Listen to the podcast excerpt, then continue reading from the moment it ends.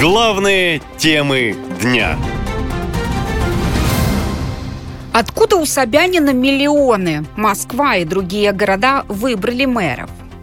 Больше трех миллионов москвичей проголосовали на выборах в этом году. Это данные Мосгор избиркома.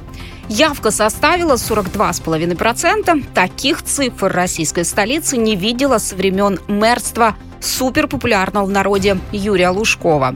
Но на этом рекорды не заканчиваются. За Собянина, по официальным данным, проголосовало более двух миллионов человек.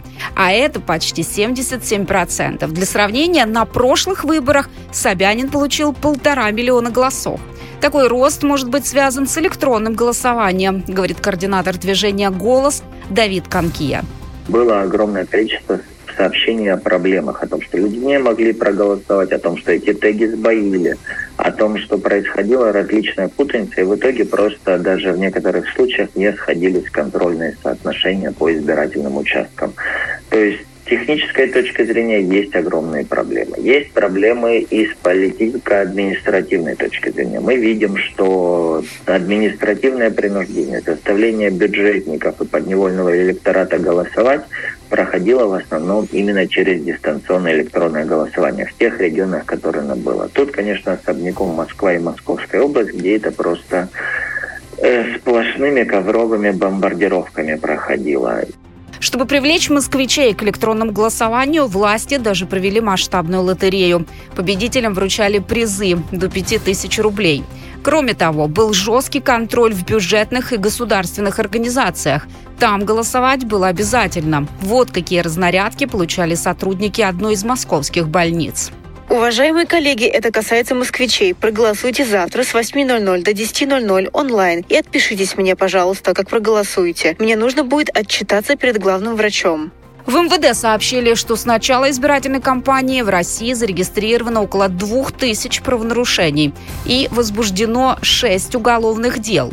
Но, по словам наблюдателей, нарушений значительно больше. Информация до сих пор приходит со всех регионов со всех регионов страны приходят сообщения о многочисленных вбросах, о невозможности проголосовать как-то иначе, кроме как через ДЭК, так называемый, то есть электронное голосование. В Москве и Зеленограде некоторые люди, например, пришли на участки только для того, чтобы выяснить, что они уже якобы проголосовали. При этом в Москве на этом фоне зарегистрирована аномально высокая явка, а в Алтайском крае, по информации издания 7 на 7 «Горизонтальная Россия», около 80% проголосовавших сделали это якобы с применением того самого электронного голосования. Выборы прошли и на отдельных территориях Донецкой, Луганской, Запорожской, Херсонской областях, а также в Крыму и Симферополе. Больше всего голосов там прогнозируемо набрали представители власти. На Западе эти выборы уже назвали незаконными, заявил глава делегации ЕС при ООН Олаф Скут.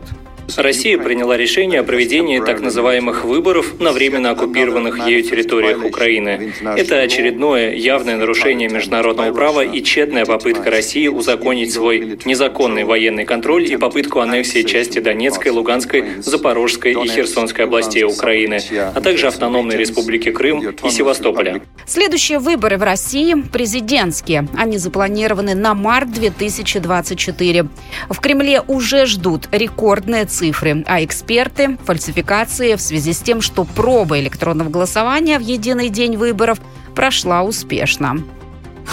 Наша лента. Коротко и ясно.